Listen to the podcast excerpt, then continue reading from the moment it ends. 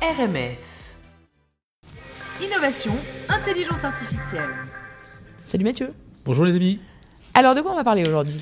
Ah, De quelle application, en tout cas de l'IA, on va parler? Alors aujourd'hui, on va parler plutôt de- d'encadrement et de lois euh, liées à l'intelligence artificielle et plus particulièrement des données personnelles. Ok. Euh, parce que l'intelligence artificielle a besoin de données pour fonctionner et les données, ce sont des informations qui sont souvent stockées à grande échelle. On parle alors de big data, certainement un terme que vous avez entendu parler, ou encore maintenant aujourd'hui, on parle de lac de data. Euh, L'ACD Lac de data. Lac. Lac de data. Lac. Data lake Ok. en, en- en anglais.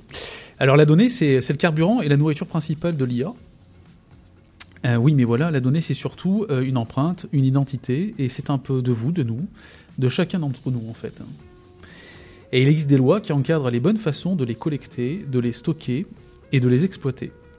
Mais euh, plutôt que vous en parler, mon invité sera bien plus mieux placé que moi euh, pour euh, répondre à quelques questions et pour parler de son encadrement. Madame le juge, bonjour. Bonjour.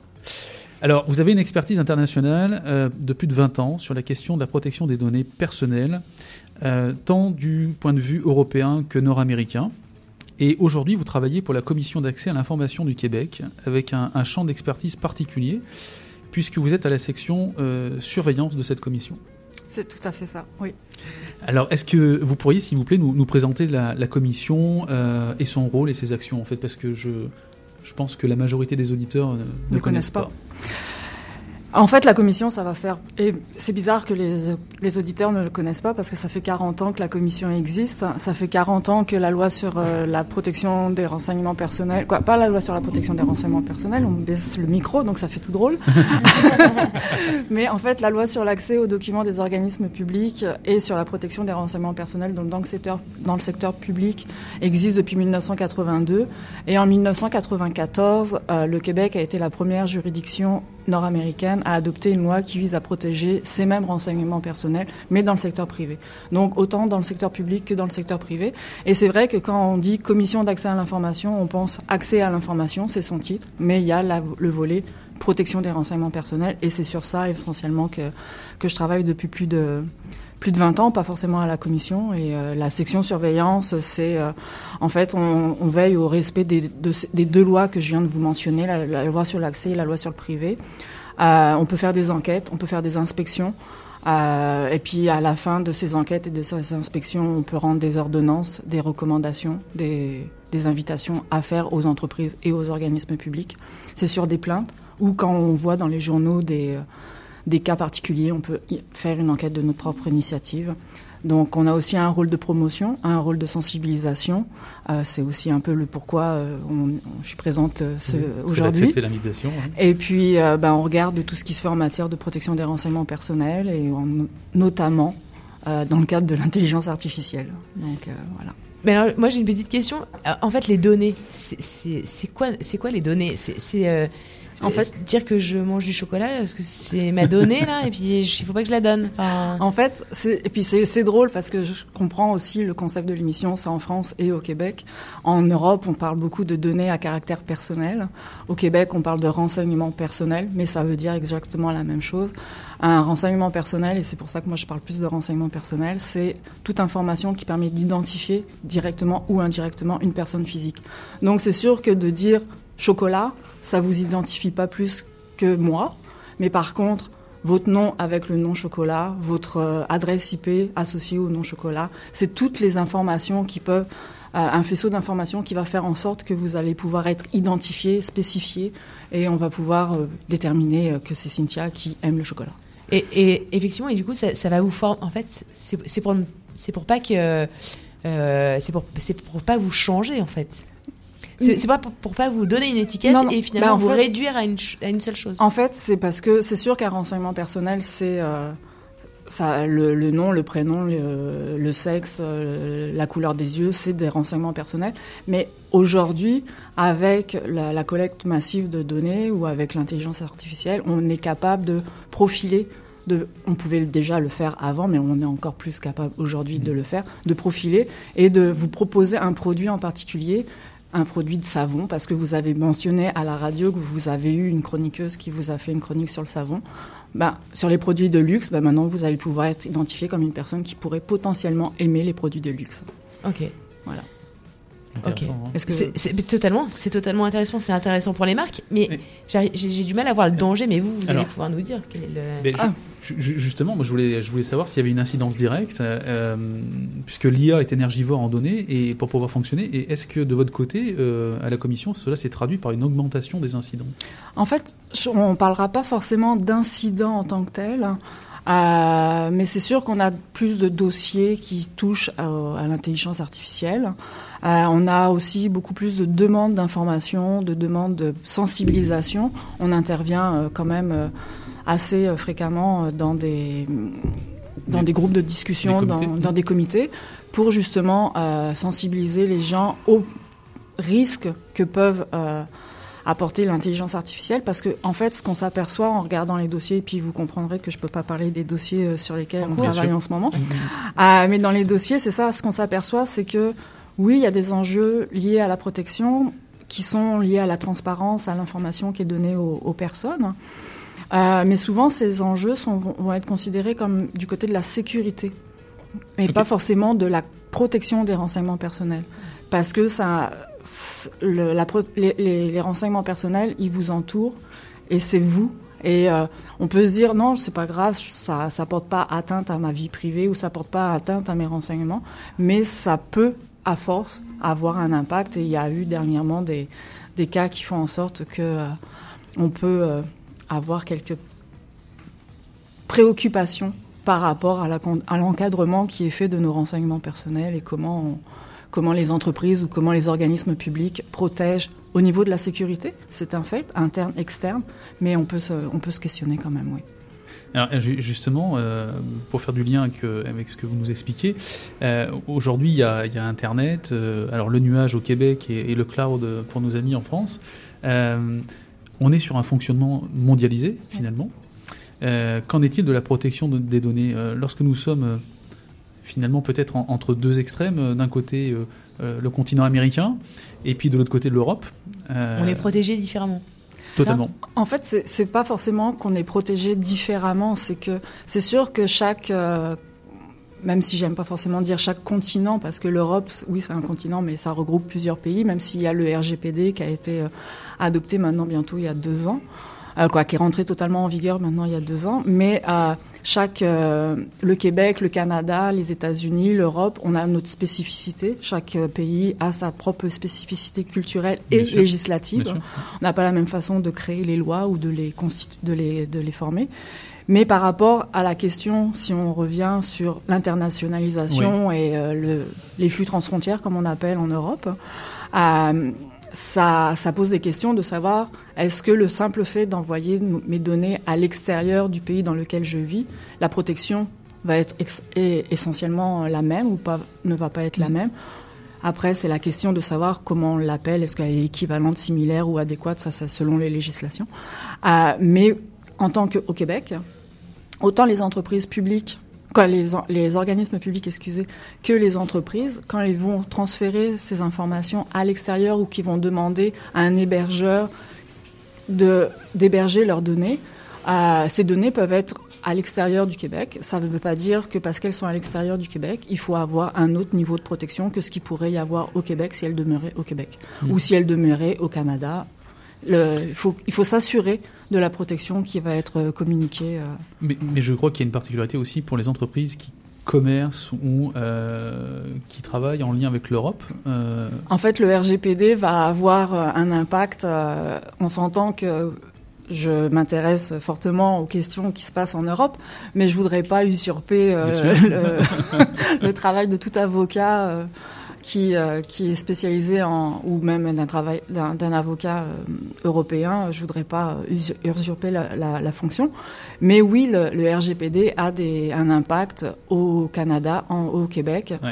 Euh, à partir du moment où ça peut toucher une personne, une entreprise québécoise qui ferait affaire ou qui aurait euh, des des intérêts, des intérêts ou qui euh, aurait un site qui, qui pourrait être accessible en Europe à partir du moment où une personne en Europe, peu importe qu'elle soit européenne ou pas européenne, a accès à ce site, il pourrait y avoir un impact, mais c'est selon le. Je peux pas euh, me Bien dire sûr. si impact ou pas, c'est selon le. Elle est censée respecter la loi européenne en fait. Il faut qu'elle la considère. Mais est-ce qu'on peut, se poser la question de se dire euh, est-ce, euh, euh, est-ce qu'il faudrait une législation mondiale?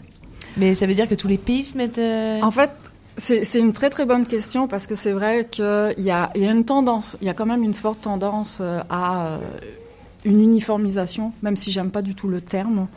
Mais il faut quand même penser que tout ce qui est protection des renseignements personnels, ça existe depuis le siècle dernier. Euh, donc euh, les premières Oui. lois euh, avec les lignes directrices de l'OCDE ou le- la Convention 108 euh, de- du Conseil de l'Europe, c'est dans les années 80, et ça a créé des principes généraux qui sont applicables de façon générale, et chaque loi les a intégrés. dans les lois de protection, il n'y en a pas dans tous les pays, mais les lois de protection ont intégré les principes généraux. Après, comme je disais, chaque pays a sa spécificité.